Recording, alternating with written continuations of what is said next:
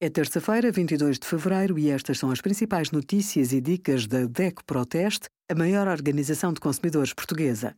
Hoje, em DECO.proteste.pt, sugerimos o que exigir em caso de atraso, cancelamento e perda de malas numa viagem, consultas de medicina do trabalho obrigatórias e os planos poupança-reforma mais rentáveis no nosso simulador. A internet e as redes sociais são terreno fértil para esquemas fraudulentos. Há cada vez mais criminosos que procuram estas plataformas para burlar utilizadores mais vulneráveis. Se recorrer a apps ou sites de encontros online, há alguns cuidados que deve ter. Use apenas sites de dating fidedignos e reconhecidos, mas esteja alerta porque os cibercriminosos também os usam. Faça perguntas e não acredite em histórias destinadas a manter o interesse. Desconfie se existirem várias desculpas para evitar um encontro presencial.